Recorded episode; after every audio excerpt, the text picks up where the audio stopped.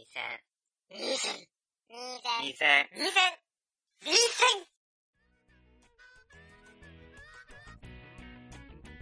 はい、始まりました。第149回学生の最終防衛戦線です。はい、よろしくお願いします。では、ワンと、高橋です。はい、よろしくお願いします。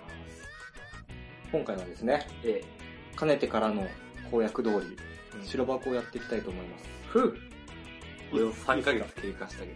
そうだね終わってまあ、ただまだ、まだ2個残ってるからね、俺はね。あ、やってないんだね。うん。やっていこうかな。えー白箱。アニメーション制作会社の武蔵野アニメーション、通称ムサニに勤める新人制作、宮森葵が、アニメーション制作を通じて成長していく物語。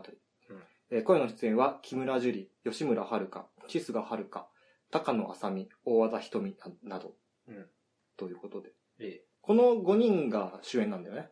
そうだね。はい。脇固める人の方が結果有名っていう。だからほぼ新人の人5人って感じかな。そのパターン多いじゃんって。京アニとかだと特に。そうだね。うん。脇湯有名どころ使ってるパターン。そうだね。えっ、と、制作会社は、えートゥルティアーズ、花すくいろは、エンジェルビーツなどの PA ワークス。エンジェルビー いや、やっぱここは言った言っとかなきゃいかんか まあ一番売れてるしそう。えー監督は、ガールズパンツァー、侵略イカ娘うんなどの水島努監督です。えーメールいただいております。うん今回2通ですね。お、2通いもただきました。さすが、白箱さんやで。確かにね。うん。まあ、ありがとうございます。ありがとうございます。まず1通目、天ぷらという概念さんからいただきました。いつもいつも。いつもいつもありがとうございます。えーお題は白箱の感想ということでメールを送らせてもらいました。うんえーガールズパンツァー大きく振りかぶって、などなど、たくさんの名作を名作を手掛けてきた水島努監督と PA ワークスの作品ということで、グラスリップの次の作品としてある意味注目されていたこのアニメ。そうなの？わかんない。グルーストリップ見てない。グラスリップとかそんな作品あったななんて思ったりとかして。まあいいや。えーっと、おっさんが活躍するアニメはいいアニメという格言があるように、うんおっさんが活躍しすぎるこのアニメ。序盤はロートル扱いと言ってもおかしくなかったですが、実力を再評価され、若手を導く立場になるアニメーターの杉江さん。うん杉江さんかっこよかっこよかったね。うん。えー晩作尽きたーの名言を生み出した本田さん。うん。えー 2D にこだわりを持ちながらも、3D を知ることにより自分の姿勢を見直していくアニメーターの遠藤さん。うん。えー表立ってではないですが、みんなを導く社長。うん。プルンプルン天国で挫折を味わいながらも、再び輝く木下監督などなど、おっさんの活躍劇としても楽しめましたし、うん。たくさんの登場人物を自分の仕事周りの人に当てはめてみる楽しさもありました。ほいいところを挙げ出すとキリがないので、僕自身に限って言えば、作画崩壊や総集編への文句、うん原作原理主義などへの考えは減り、うんアニメの出来に視聴前よりほんの少し寛容になりましたね。まあ、まあわかるでもね。これ見てると大変なんだなって思うもんね。うん。うん。えーこれからも PA ワークスと水島の監督から目が離せません。うんということでした？はい。えーありがとうございます。ありがとうございます。はい。で、2通目。うどん家の東さんという方で、お、初めてですね。新人だ。はい、これからよろしくお願いします。ありがとうございます。はい。えー白箱特集ということで初めてメールさせていただきます。うんえー白箱はお気に入りの作品で、うん4話から6話にかけて CG と手書きの争いの話が出てから、うん一気にはまり込んでしまいました。ほ確かにこれはね、一つの、なんだろう、入り込むきっかけだよね。う。現代アニメ界の大きなテーマでもあるしね。そうそうそう。そこ、とこは。結構、これを始めた時に、あ、切り込んでいくなって思ったんだけど、んえー私はデザインが専門ですが、まさに20年前、手書きのデザイン業界がコンピューター化、えー DTP 化して、DTP だね。DTP 化していく渦中にいました。うんうん。はじめは手書きの線の方が味があるという意見もありましたが、すぐにぼやけていると言われ始め、うん数年で手書きデザインの部署は廃止され、全員が Mac に向かうようになりました。へ私は DTP 化を推進する立場で、いわば手書きデザイナーの職分をどんどん犯していくのが職務でした。うんうん。しかし5話で、生涯一アニ手書きアニメーターですと言い切ったアニメーターや、CG エフェクトをこっそり主張する遠藤を見ると、当時の手書きデザイナーがどのような気持ちで DTP 化を受け受け入れていったのか想像せずにはいられません。うんうん。白箱は全編通して多くの見どころがありましたが、私は23話のラスト、ヒロイン宮森が流す涙に心打たれました。うんうん。歌いましたね。ずっと気にかけていた友人、ズカちゃんかな？あ、23話でその話そうか。。えーズカちゃんがうん、ようやく夢を実現できたことに対する嬉しさと、夢を実現するどころか、まだ目標そのものが定まっておらず、5人のメンバーの中でたった一人取り残されてしまった多分これ、葵って書いてあるんだけど、多分ズカちゃんのことだと思うんだけど、うんまあ、ズカちゃん自身の、えー誰にも明かしたくない孤独な気持ちがないまぜになって見せる、あの複雑な表情の変化と、うん表情の変化とうん、それに続く、つ続く、今、イントネーションマジおかしいな。あの複雑な表情の変化とう、んそれに続く落類のシーンが忘れられません。うんえー葵は、その後24話でようやく目標を一つ見つけましたが、それでも打ち上げ会場に入ってくるのに転倒してしまいました。うんまだまだ立場が不安定で成長の過程である若者だということを、あの短い転倒シーンで綺麗に表現しており、うん彼女の今後の活躍と成長、つまり、アニメの2期を期待せずにはいられません。おー、なるほどね。ということでした。ありがとうございますありが。とうございます。これな2期やってほしいけどやってほしくないみたいな気持ちもあったりしてね。まあね、どういう話を、その、描くかっていうところだよね、そう2期やるとしたら。そうだね。っていうところですね。まあ、この2通が、2人とも、もう、とても熱い感じのメールで、ありがとうございます。ということでですね、今回2戦やっていこうと思うんですが、うん。まあ、当然ながら、2人とも大絶賛でいいのかないいと思いますよ。いいよね。うん。で、これ、あの、前回聞いていただけましたかね、皆さん。4月は君の嘘。あの、カオスに喋った結果カオスになるっていう、まあ、うん至極当たり前の結果が起こってしまったので、うんちょっと今回は多少ね、あの、筋通すために、筋通して聞けるように、うんとりあえず俺が、あの、話したいこと全部話してから雑談しようかなってお願いします。思います。で、えーっと、絶賛する根拠というか、うん。もうぜひ見てない人にはお勧めしたいっていうスタンスなんだけど、うんうん。あの、白箱って、いろんな角度から楽しめる要素があると思うんだけど、ほまあ、まず一番最初に言えるのは、ストーリーが面白いっていう単純にねう。。まあね、うんそうね。その、葵がいろんな人と出会ってう、んいろんな経験をして、で、それを通じ通して、今の自分の仕事を見つめ直していくっていううん過程と結果うん。が面白いっていう。うんうん。まあ、これをもっとこう、一般的に、一般に引き直してしまうと、まあ自分がなんでこの仕事をしているのか、うん。なん自分はなぜここにいるのかっていうのはうん疑問に気づい、気づくところから始まって、うんそれに一定の答えを見出すっていうところまでの物語うん。が面白いなっていうそうですね。ところですかね。まあ多分この、この点については、さっきあの、うどん芸の東さんが言ってたような、うんそのズカちゃんの話が割と顕著なうん。ものになってくると思うんだけどさ、うん。あれなんか変な顔してる。いやもう、うどん家の東って名前がすごい気になってね。あ、そそこ？そこ。そこね。まあ、なんで東なんだあのまあいいや。そうそう。うん。あとまあ、いろんな人と出会うじゃん。やっぱアニメーションっていうか、あの矢野さんとか太郎とか、あまあ、木下監督もそうだし、本田さんもそうだし、あ。うん。いろんな人と出会うことによって、っていう、なんか、話がぐるぐる回るから次行こう。えーっとね。えー、で、もう一つ俺が白箱すごい面白いと思うのが、うん。やっぱこの、アニメーション制作の工程とかさ、うんうん。あの、今業界が直面してる問題、うん。さっきあの、ね、話あったよね。その、CGVS 手書きみたいなうんうん。話とか、あとやっぱ各セクション間の衝突、同じだね。まあまうん。まあ、なんだろう。別の、その手書きが CG クリエイター VS 原画だけじゃなくてさ、うん制作 VS 原画とか、あ。うん。まあ、監督っていうかなんだろう。アニメーション制作会社 VS スポンサー会社とかね。ああ。いろんな対立があって、それをなんか、まあ、ファンタジー要素を含めつつ、うん。でも現現実的には具体的に見れたっていうのは、すごい楽しくて俺はね。うんうん。わかりやすく描かれてたなと思うんだよね。あとそのアニメーション制作の工程っていう部分で言うと、それこそ、どのセクションがどういう役割を持っていて、うんで、その、その人がいるいないとか、うん差し替え差し替えないとかがあることによって、どういう効果が現れるのかっていうのが、実際に、あの、一クール目の方に強く強く現れてたんだけどさ、うん、そうだね。うん。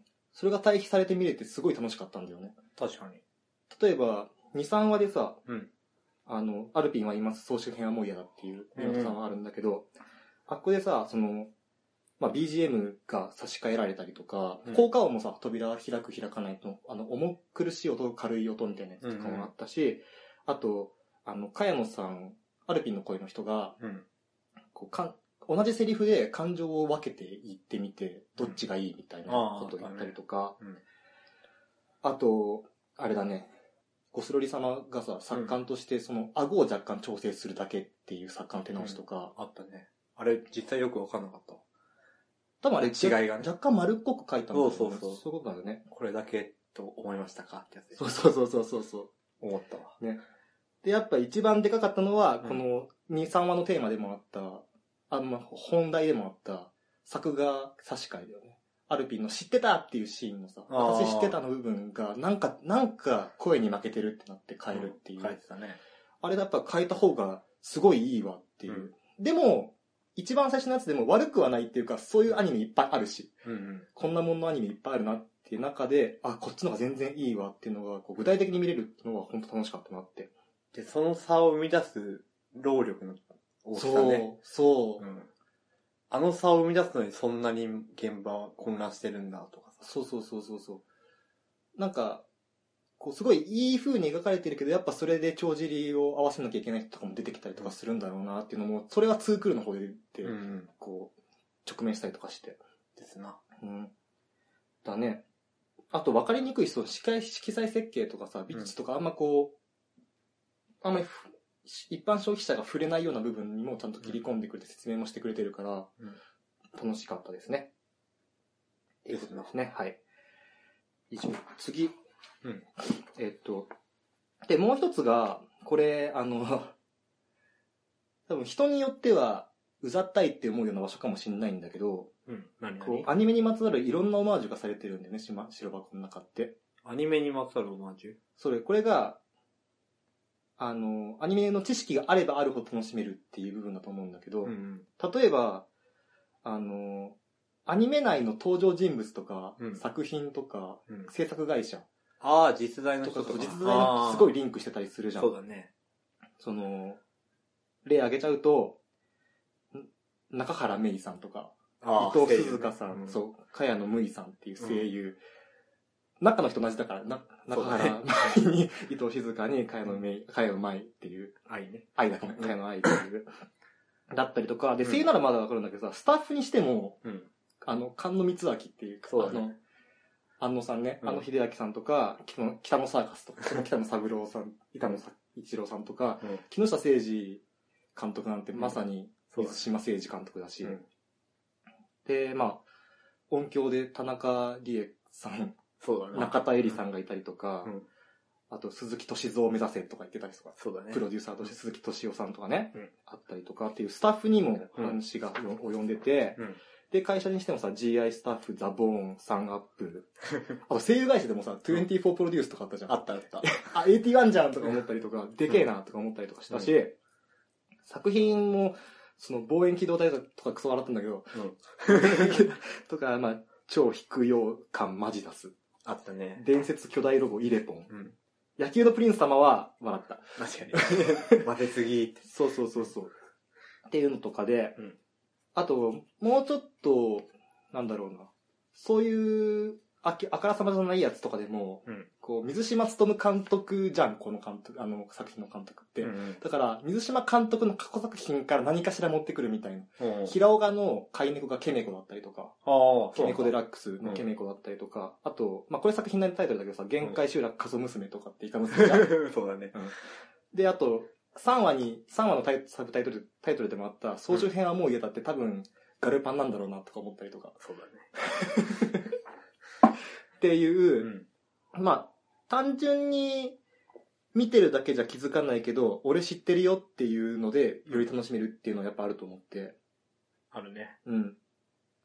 だ、だから、なんだろう。割とその、そこに対して、こう、これ見よがしすぎて嫌悪感を示す人もいるかなと思うんだけど、うん。俺はこれはすごい楽しめたなって思って。いや、俺これうまかったと思うよ。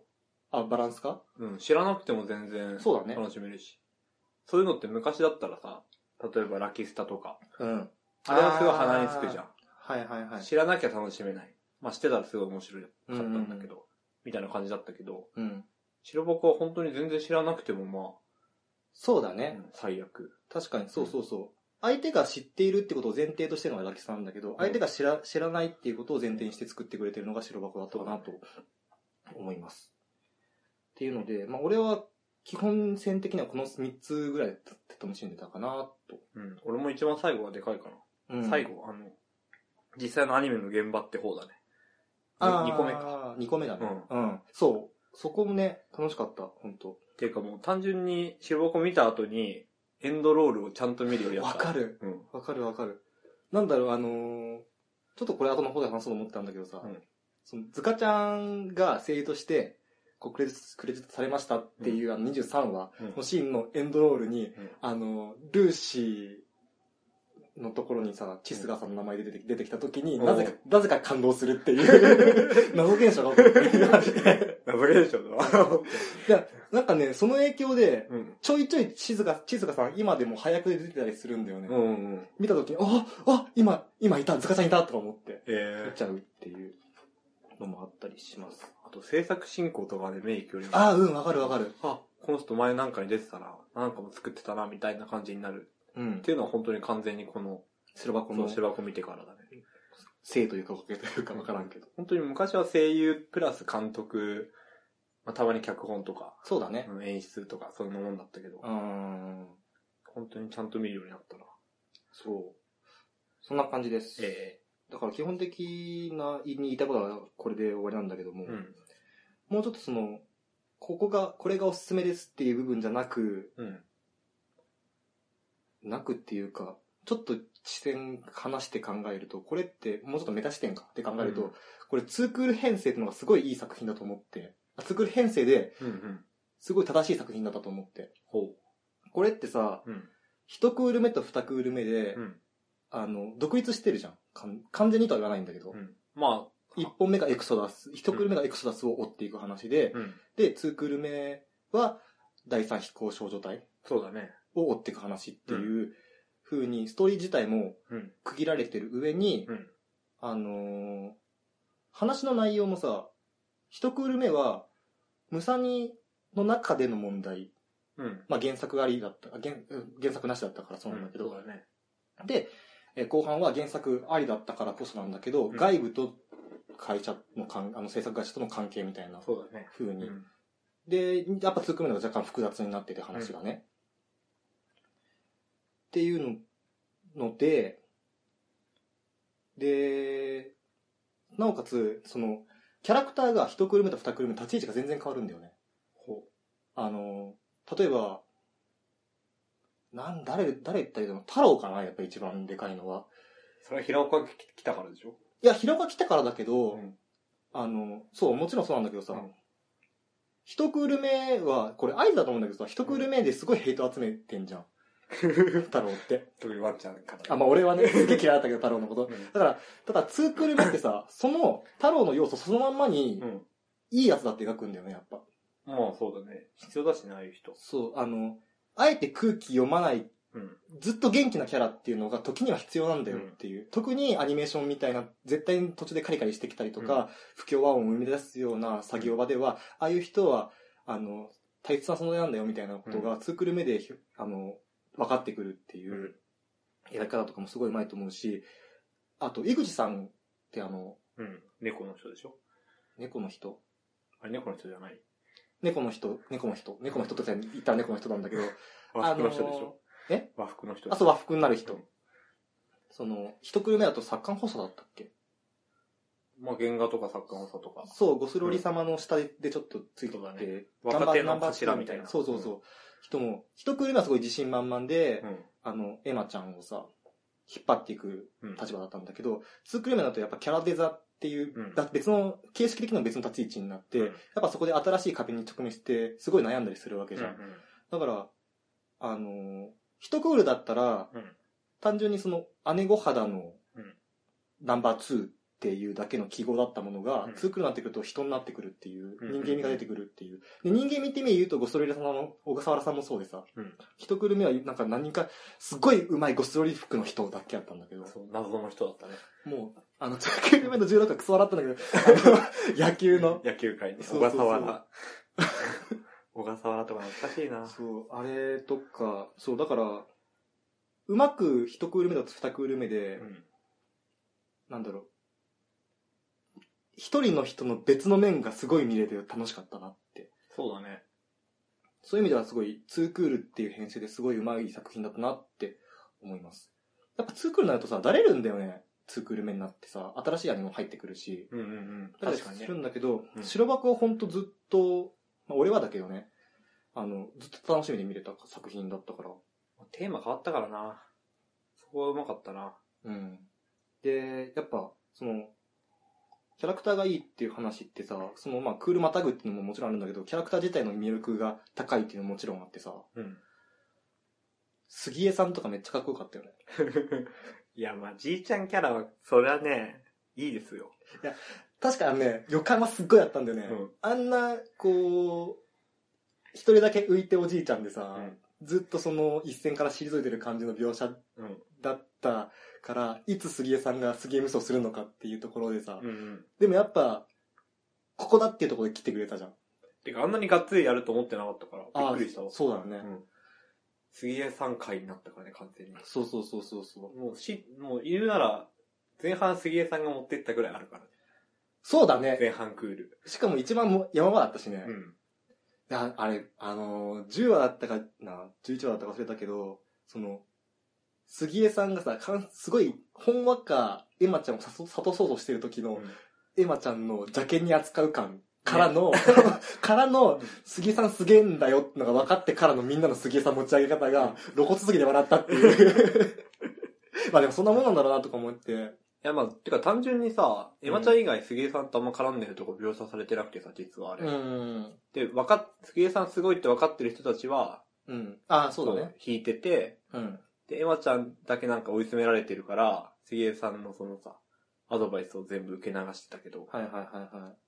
だから、そうなんだよね。しかしかもあのシーンね、うんシーンの話になっちゃうけど、うん杉江さんがやっぱね、いい人だなって思うのは、うんあの、わ自分じゃ、エマちゃんのその不安を取り除いてあげられないっていうのが分かって、井口さんに話して、井口さんがあの場所に連れてあの、憩いの場所に連れていくっていうふうに仕向けてくれるっていうところが、もう杉江さんほんといい人って思って。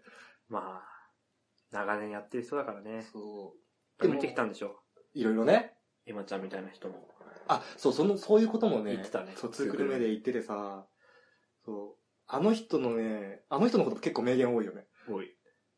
なんか、いるんじゃないの？俺はあの人の元ネタ全然知らない。あ俺も知らないけど、そう、だから、俺とか高しみたいな、割とこう、まあ、ライトって言っていいのかな？わかんないけど、ぐらいのアニメの人、じゃあ、わ絶対わかんないようなスタッフ、元となるスタッフも絶対いると思うんだよね。で、で制作進行とかさ、うん俺らは知らないじゃん。知らない。どういう人が伝説になってるとか。実際なんか社長もさ、丸川社長も、丸山社長だったかな今、マッパの代表取締役っていう人うんが、、あの、元ネタらしいんだけど、うん俺その辺全然知らないし、うん。っていうのとかねだ。ってガンバの大冒険とか作ってたスタッフでしょ？みたいだね。知ってるわけないよね。そうだよね。うん生まれてないぐらいでしょ？生まれてはいるのか本当夏休みのなんか、再放送。再放送で見たことあるなぐらいの記憶しかないから、それこそね、宮森、宮森？宮森？宮森ぐらいの。そうだね。そうだ、そうだ見たことあります。う。そう。そうなんだよね。で、あと俺うん、多分白箱ですごいハマったのの一因として、うんさっきのゴスロリ様のさ、うん作家直しとかの話あったけど、水島監督すごいキャラデザにこだわって、顎のライン丸くしたらしくて、あの、PA のなん、PA の系列ではってこと？あ、そうそうそうそう。で、多分俺それにすげえハマったんだよね。うん PA の作品ってすごい好きなんだけど、うんデザイン俺はあんま得意じゃなくてさ、うんタリタリとかナギのアスカルとかすごいトゲトゲしてんだよ。顎がね。顎がね。トゲトゲしてる。トゲ顎 がとんがってる。そう、青がとんがってんだよ。うん。その部分が惜しいなって思ってて、そうだったんだ。実はね。うん。ただ、白箱は本当いい具合に丸くて、うん。だから水島監督本当よく、そこをよくこだわってくれましたってうん思いました。なるほど。はい。そう。あと、まあ、なんか、若干、こう、ふざけた話になるけどさ、うん。瀬川さんのあの、くたびれ未亡人感よくない？俺大好き。大好き、いいよね。うん。臭そ もう、部屋とか生活感ありすぎじゃん。いい、いい意味でね。そうそうそう。ししかもさ、あの、瀬川さん、ツークルメの最後のエンディングのところでさ、うん。もう酔っ払って大丈夫よ、みたいな、うんスタッフロールあ、あの、エンスタッフロールの中でね、最後でしょ？やってたんだけど、あ、この人ちょろいなっていう。ははちょろそうだなっていうね。まあ、酒にも弱くなる年頃でしょ。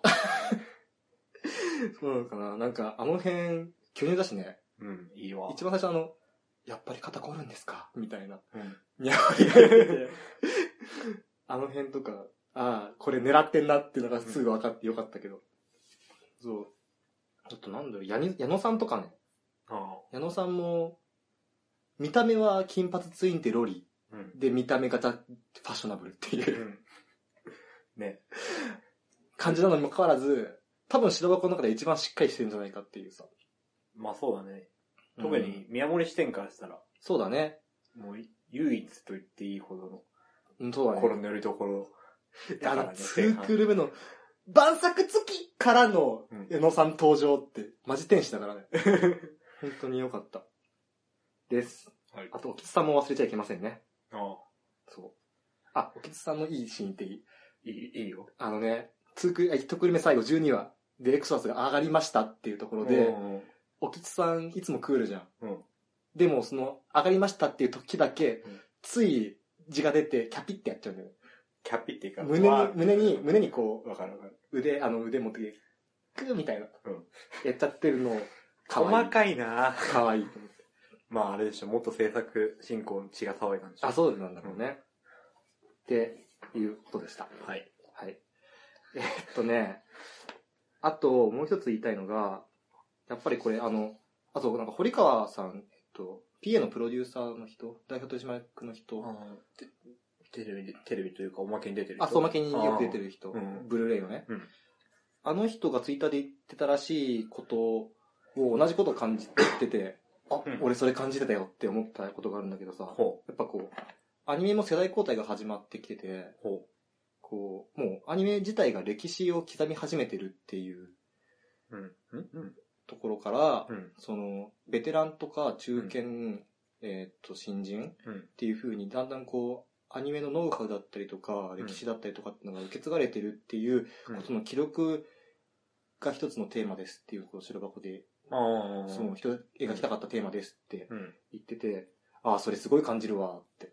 特に杉江さんとかね。そう、杉江さんとか、ツークル目だとさ、あの、名前知った、背景の、ああ、なんだっけ、おなんだっけ？大倉さんそう。大倉さんだったりとか、あの人はね。うん。あの人、うんそう、あの人ね。あのーそう、しかもあの人たちの見せ場とかもちゃんとアニメでさ、うんしっかりしてて、感じるなって思って。しかもその人たちがもうやっぱ一番最後に飲み会っていうか打ち上げの時にも来ててさ、うん和気あいあいと話してたりとかするっていうのも、うん。その、縦のつながりっていう、すごいなんかトップダウンって感じではなくて、うん。こう、みんな一緒くたになって受け継がれていくみたいな、うん。和気あいあい感とかも感じられてすごい良かったなと思います。アニメ業界で特殊だよね、そこら辺やっぱり。うん。そう思う。はい。ということで、俺が話したい全体的な話は以上なんだけども。ええ。どうする？どうする？各シーンとか話したいなって思わない？あの、正直あんま覚えてないってのはあるけどね。あ、そうなんだ。細かいところは。俺じゃあ、ルーシーの話じゃねえや、ズカちゃんが抜擢された話していい？あれほんと泣けてさク、ライマックス。はい。やっぱこれ一番話さなきゃいけないでしょ。まあねのあの回丁寧だったしなーいや、これ、これほんと泣けたからね。ティッシュ3、4枚じゃ足りなかったからね、ボロボロ泣くよ、あれ、ほんと。はい、話します。はい。どうぞ。話してくださあの、い。うん。あ見てない人のために言うと、うん。ズカちゃんすごい今更？もう今更だろ、それは確かにね、そうだ。まあ、そうだね、これ、全部話そうと思ったら、5人、あの、ご主演5人の生い立ちから話さなきゃいけないから。生い立ちから？いやだって、5人がさ、うんそのうちアニアニメ系同好会やっててさ、うん。5人でアニメ作ろうねって言って、みんな東京に上京してきて、で、それでみんなそれぞれの道歩き、歩み始めるわけじゃん。そうだね。ただ、やっぱ声優って一番ハードル高いっていうかさ、あの、デビューのためにはね。そうだね。もう、水物だしね。今なんて人いっぱいいるでしょ、声優なんて。本当だよ。何パーセントもう相当狭きもんでしょ。もう、そうだよね。うん。で、やっぱそういう中でしず、あの、ズカちゃんだけ出遅れるんだよね。5人の中だと。そうだね。みんな働いてるのにね。キャリアの道を。うん出遅れてて、で、ツークール目ほんとかわいそうでさ、うん。あの、22話、あれでしょ？家で飲んであの、あの、発泡酒が、うん。の缶が4つぐらいな空のやつが乗ってて、うん。で、あの、おっさんっぽいさ、タオルして、あぐらかいて、前かがみで、暗い中でテレビ見て。しかもそのテレビの内容がうん、新人声優とかあの、今売れっ子の若手声優とかが、うんいやー、学校でテストが忙しいのと、仕事を両立しなきゃいけないの大変です、みたいな話してる時に、うんすっごい発泡酒飲みながら独り言で、変わる変わる、つってうん、そう。変わってるよ。もう、あれ、ほんとね、なんか、重くなるよね、気がね。てか、あそこら辺から急にさ、うんズカちゃんのその病んでる面出してきてさ、辛かったんだけど、あの、あの周辺。そう。しかも、あの、人と話して、あの、5人とかと会ってる時はさ、すごい空元気じゃん。そうだね。てか、今までもきっとそうだったんだろうけど、そう。うんそうなんだよね。だ出してこなくてさ、そうそうそうそうそう。それを描き始めても辛かった。辛かったね。いや、っていう、スカちゃんにだよ。うん23話で、まあちょっとしたトラブルがあって、うんズカちゃんが割と重要な、あの、キャスティングされるんだよね。うんししかもムサニでやってるアニメで。そうだね。で、そこでのね、ズカちゃんが、多分あれ誰にも言ってなかったんだよね。5人の中のね。受かったってことを。ああ、言ってなかったろうね。なかったんだよね。で、宮森ですら、あの驚きをだ。そう、来て、うんよろしく、赤鬼プロダクションのって言って、うん。こう、入ってきた時の、うん。おいちゃんの顔からの、うんあの、溢れこでの、みたいなうん感じで、ズカちゃんがね、全部そっから、あの、知らせ聞いてから、受かりましたってかお願いしますっていう、ルうんルーシー役お願いしますっていうの電話から、うん。アフレコ終わって、うん。あの、おいちゃんに対してニコってするまでのうん。こう行動が、割と全部淡白なんだよ。うん。うん。あの、あまり感情がこもってない、こもってないとは言わないんだけど、普通、自然体なんだよね。あれ決まりましたって電話のシーンって描かれてるっけ？描かれてる。あの、ああ一応その、セリフはないんだけど、うん。あの、部屋の中で電話取ってて、え？うんみたいなシーンだけは入ってて、ああったかもね。うんで、そで、ズカちゃんが見てる方がうん。若干光が差してるっていう細かい演出もあるんだけど、うん。っていう中ですごい淡白に表現されてて、うんで、その代わりに演出だったりとか、うんおいちゃんだったりとかっていう方の、あのー感情の方が爆発してんだよね。そうだね。うん。それがより泣けて、うん。で、これ、俺の勝手な解釈なんだけど、このツークルメの第三表彰体の主人公アリアっていうのって、うん。あの、おいちゃんと重なってると思うんだよ。うん。うん。その、ずっと飛行機には乗ってるけど、そこに対して希望を満たせないっていうか、うん乗っていることだけ許容してるっていう感じ。だから、おいちゃんにとってアニメーション会社に入って、うん。うん。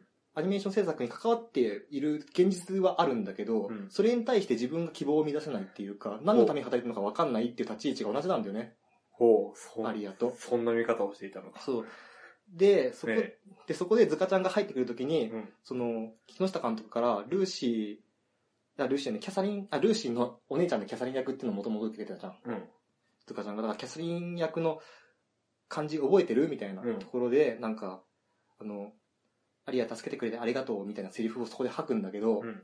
そのセリフがもう、なんだろう、あの、葵これから私頑張るからねっていうセリフにしか俺聞こえなくて、もうそっからもう、ガーンっつって胸に来て、来てて、で、それからのさ、セリフがさ、うん。こう私少し夢に近づけた気がするっていうさ、セリフ言うじゃん。言うね。で、それ聞きながらの、あおいちゃんのこの涙みたいな。うん。ふわーみたいな。で、もうズカちゃんは泣かないんだよね。うん。泣かないんだけど、その後ろで、その原冊、あの、なんだろう、根底札っていうかさ、うん。は流れてて、うん。そのルーシーの絵は泣いてるんだよね。うん笑い泣きしてて。うん。で、なおかつやっぱコンテ札だから全然色もついてなくて真っ白で荒書きのままなんだけど、うん鉛筆でね。それがなんかもうズカちゃんの将来っていうか、これからどう描かれていくのかっていうのが未知数みたいなのも含まれてて、もうすごい良くて、あのシーンが。うん。まあわかりますけど。いや、しかもやっぱさ、防音だから、あの、音響室だから、うん。あの、お互いの、が何を言っているかっていうか、うんどう、どういうことなのかっていうのは直接的には分かんない。そうだね。うん。ところがまたこう、想像を含ませ、膨らませていいんだよね。そうですね。そうなんです。この話終わった直後にやりたかったわ。ワンちゃんは見直してるからさ。そうそうそうそうそ俺にとっても3ヶ月前の出来事だからなう。。そうだね。まあでも、あの、実はさ、ズカちゃんの話ってさ、一番、あの、表のストーリーが宮森だとしたら、うん裏でズカちゃんのストーリーってそう。ちゃんと進行しててさ、そうそうそうそう最初から最後まで。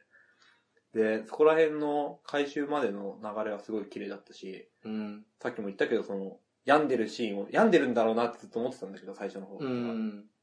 お互い気使っててさ、うん。宮森も、ズカちゃんも。うん。で、その病んでるところを最後の方で入れてきて、で、最後のシーンでお互い気を使ってたのに、それをお互い見せてなかったわけじゃん、ずっと。そうだね。で、そこを最後、綺麗に、その、そう今までワンちゃんが言ったような感じで回収するっていう、うん。そこはもう、あのシーンは今までのさ、うん。スカちゃんと宮森の関係がバーって走馬灯みたいにそうだね。蘇ってくるって意味では、すごく、24話。24話。うん。やっぱ24話取った意味があったよね、あそこね。そうそうそう。まあ、綺麗に作られてたなって。しかも2クルーの最初でさ、うんその5人中、ズカちゃん以外の4人は第三飛行少女隊に、うんこう、どういう形であれ、含まれ、あの、関わっちゃってんだよね。そうだね。で、ズカちゃんもそこにうん。飛び込もうとしてオーディション受けてんのに、うん。落ちてるっていう状況が、うんやっぱ一番最後の、その、感動のための一つのこう、踏み台になってるっていうか、うまくできてんなって思った。そう、い一期の流れからだとさ、あ、二期で決まんのかなってすんなりって思ったんだけど、うんそこで一回落とされたから、そあれこれっていう、そのズカちゃんストーリーの面ではあそこのさ、う。うん。落ちちゃったところはすごい山場でさ、そうだね。で、どう回収するんだろうって。そうそうそうそうそう。もしかして回収しないでこのままズカちゃんだけ 一人仲間連れもある、あるのかなと思ってたら、思いのほか綺麗にさ、しかも、や、受けた役の妹役っていう、そうだね。あそそうそううそう綺麗で、本当に。あの辺ね、一番最初に、あ、この子気になるんですけど、みたいなことを言ったのが、うん最後に生きてくんだなとかそ思って、うそうそう。あ、うまいこと言ってるわってうん思ったな。思います。そうはい本当にオリジナルの強みだよね。あんなにちま緻密に作れるって最初から。そうだね。24話で終わるっていうのを見越してさ、うーん。そう思います。組み立てられるのがやっぱすごいわ。っていうええ23話のシーンが一番言いたかった部分なんだけど、もう俺もあのシーン好きですわ。だよね。うんやっぱ、あっこ一番いいからな。いや、これ一番最後持ってくるべきだったかな。そう思った。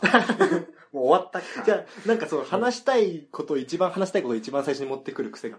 えーっとね、まあ、あとは、やっぱ16話の、16って何？あえっと、あれ、エンゼル体操と、あ エンゼル体操と、うんあの、ゴスロリ様のバッティングセンター、あ、ああ、あの回ね。あの回。あれ16か。そうあの回がね、こう、PA かける水島ふざけ回がね、マジでマジでふざけてたなあれはね、急に始まるから、エンゼル体操。ね。あれも元ネタあんの？どうなんだろうね。エンゼル体操は全然わかんなかったわ。ガルパンの、あアンの、コ踊り。アンコ踊りからの流れかなとか思ったんだけど。あのネットで話題のとか言ってたよ。あ、そうなんそうだね、言ってたね。エマちゃんが確かに。今これを流行ってるんですよ、みたいな。いや、俺知らんけどってなってる。なんかあの体操ってさ、うん。あの、エマちゃんうさぎ跳びするじゃん。するね。なんかあのシーン、PA での決まりシーンらしいよ。あ、うさぎ跳びする。うさぎ跳びするっていうのんんんわかる。なんか言われて初めて気づいたわ。まタリタリとかイロハイロハでもあるらしいね。あ、ある。うんトゥルーティアーズですらあるんじゃない？あ、そう、トゥルーティアーズっていう、あ、俺今タリタリって言ってタリタリもあったと思うよ。たタリタリもあるよね。うん。みんなで。そう。みたいで。グラスリップはわかんないですけど。そうですね。そこは俺もわかんないけど。でも、うさぎ跳びとかもうしないんでしょ？最近の子供は。なんかうさぎ跳びは体に悪いんでしょ？俺らの時代でもうダメだったよ。俺やってた？わ。え、マジで？がっつり。そうなんだう。ん。ぴょんぴょんぴょんぴょん。そうか。地域によって違うかもしれないけど、そしたら。あと、まあそう、バコスロリさんのバッティングセンターで本当笑った。なんか、全然知らないのに、俺は野球とか全然興味ないからうん、調べたことないんだけど、うんそれでもやっぱさ、うん一本足打法とかさ。そうだね。一郎、王貞治。あと誰だったっけ？あとね、エマちゃんが誰？エマちゃんが、落合か。あ、あとなんか、か、あ、で、小笠原か。関連して。そこまでさ、有名ところで来てさ、うんえ、おそりさん何なんだろうと思ったら、小笠そう原。そう、小笠原つながりそこで繋げてくんだってしかもあれ、日ハム時代の小笠原だからな。あそう。めっちゃ面白いよ。あと、投球フォームもさ、うんあの、巨人の星ヒューマンの投げ方とかそうだね、鳥の奏法もあったよね。投球の方はあと覚えてないまさかりで、うんゴスロリ様がね、なんだっけな、あれ、なんか、俺知らないんだよね。あのー、さ、ドカベン書いた人いるじゃん。うん。水島。あ、そう、あの。人の。あの人が原作の、う結構昔のアニメで、女の子がピッチャーやるって話があって、あ、そうなの？アストロ球団かなんかだと思ってたわ。なんかね、うん。その人のフォームらしい。へえ。女の子がピッチャーやる。そうそうそああ、そんななんだ。う。ですね。野球わかんないのとかあって。なんか明らか、あれは明らかにこう、なんかからパロってるってのが分かっあ、そうだてねて。、ピラーンってやつね。そう投げ方おかしいし。不自然すぎるし。あの辺とか良かったなって思ったりとか。いやそうだね。しかも、あれね、流れる音楽が、今日のホームラン。ああ、てれてってれってやつ。え、なんかあったそれ。昔テレビでやってたじゃん。その日のホームラン流すやつ。え、知らない。そういうのあんの？だいぶ昔だよ、多分。へえ。俺。も、ビデオの記憶だわ。VHS の。VHS ねそうそうそう。へえ。そうなんだ。うん。え、そうだな。あ、そう、だからこれ、あの、ギャグのテンポってか、ストーリー全体のテンポも良くて、うん。パンポンポン進むからさ、ん飽きないっていうのもあるよね。てか、やりたいことやってるのが伝わってくる。ああ、そう、楽しそうだよね。そう、あそこもふざけて、ふざけてるなっていう。あちゃんとふざけてるなって感じが。あの、やっぱ一番最、一番最低のふざけシーンは、うんあれでしょ、木下監督が乗り込むシーンでしょ。スポンサーが。あれね、うんあれはふざけてたわ。でもこう、あそこまでさうん、ふざけてくれると、なんかスタッフが楽しんでふざけてるやつとさ、あ、そうだね。こんなん面白いんでしょって思って言ってるのって、なんとなく分かっちゃうなって思ったわ。そうだね。うん。そうそうそう。昇竜バラあの、も うあの、くだんなすぎるっていう や。あそこね。でもあそこも、ふざける感じじゃなかったら相当重くなるから、うん。バランスと、まあ、結果的にバランス的にも良かったんじゃないかなって。そうだ。やっぱ、木下監督が、すごい、アニメの中で扱いやすい感じだったと思う。うんあの、ギャギャグとして使うのにね。そうだね。うん。あの、あと、いや、細かいところっていうか、変、だからちっちゃいところで伏線とか貼ってんなって思うのはさ、モンブラン買ってきますって言ってモンブラン差し入れるとか。え、何それ？本田さんがさ、うんケーキ、ケーキ屋さんやるっつって、うん。で、なんか、なんでやめちゃうんだよ、みたいうな。ん。で、ショートケーキ差し入れますからって言ったら、あ、モンブランがいいって。ああ、あったね。うん。で、その後さ、やっぱこう、答えごとに差し入れ持ってきてくれて、うんやっぱ最後、でかいモンブラン差し入れたりとか。うん。ああいうところも、だから、ふざけるところはふざけてるし、でも、細やかな部分ほんと細やかで、で、テンポも良かったから、すごい楽しく見れたなって思いますね。あとね、ごめん、あと二つだけ言わせて。あの、23話で、あの、原作者からリテイクが入ってさ、うんで、落ち込んでる監督に社長が諭してさ、うん。で、なんか二人でブーンとか飛行機の真似するシーンああ、あるね。覚えてる？給湯室。そう。うん。あれがね、CM 入る前のところで、うんあの、くのぎさんっていうさ、原画の子いるじゃん。ううん、そう、うん、喋らない子。はいはいはい。あの子と、その、ブーンって飛んでくる水島監督が勝ち合うシーンがちょっとあって、あ、あったかも。CM 入る前にね。うん。あのシーン、水島監督、じゃあ水島監督だったっけ？木下、木下監督が 奥からうん。手前に向かって、飛行機で向かってくるんだ、一人で向かってくるんだけど、うん。無駄にヌルヌルしてるっていう。なんか、なんでこんな消えたの？絶対めっちゃ入ってるよね、回数みたいなやつがあって。あれ本当良かった。良かったというか、いや、そこっていう部分だけど、なんかあるんだろうな。そう。とか、うんあと、あ、そう、これカーティスシーンが妙に引き合い入ってんじゃん。火の高いし。うん。あの辺すごい、あの CG、だから、そうだね、そこも含めてなんだけど、CG、やっぱこの、白箱の中でやった問題点、だからうん CG と手書きのうん。その親和性だったりととか、こう動物作家の難しさだったりとか、うんっていうのがちょいちょい白箱の中でもさ、うん。表現されてるっていうか、うんだから井口さんは、は、やっぱ猫猫とじゃれ合ってたりとかするし、カーチェイスとか、あの、最後の、あの、白箱届けるうん。シーンとか、全国にね。そうそうそう、うん。だからバイクとか車の CG だったりとか、あれとそのはい美術だったりとか、普通の作画だったりとかの親和性だったりとかっていうのにも、やっぱ自分でそういう風に問題提起してる分だけあって、うん。やっぱ細やかになってるなってそうだね。PA ってさ、うん。昔からそこら辺、あれだよね。PA 最初、トゥルーティアーズでしょ？そうだね、トゥルーってやつだね。で、オープニングでさ、うん。なんだっけ、なんとか踊りってあるじゃん。七あ、あのね、あの、あの、主人公が、そうそうそう、踊るつ。も踊ってるやつだよね。そうそうそう。うんあれの、オープニングのシーン CG なんだよね。あ、うんうんううんん。あれですごい感動したの、PA のさ、出会いだからさ、うん。うん。やっぱ CG とか、CG とその手書き、うん。両方クオリティ高かったから、トゥルティアーズとかは。うん。だからそこら辺命題にやってきたのが、うん。あの、ちゃんと向き合ってたからこそ、うん。あんだけしっかりうん。書けたんだろうなって、そうだね。PA で。うん。いや、そういうことです。楽しかったです。はい。はい。おいちゃん可愛かったな。うん。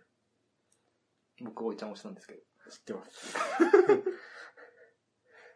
もう、一クール目、一クール目だけすごい見直したい。うん。おいちゃんめっちゃ可愛い。え、なんかない、なんかないの？なんもないでしあ、本ょ。当に？うん。おいちゃん可愛いね。可愛いよ俺はリーちゃんの方が好きだけど。あ、リーちゃんツークール目になって輝き出した。いや、ワンクール目から輝いてたよ。本当？うん。ちゃんと。あの、リーちゃん、あれだよね。あの、言葉選びのセンス独特だよね。なんとかす。なんとかっす。ドスとマジいいっす。みたいな。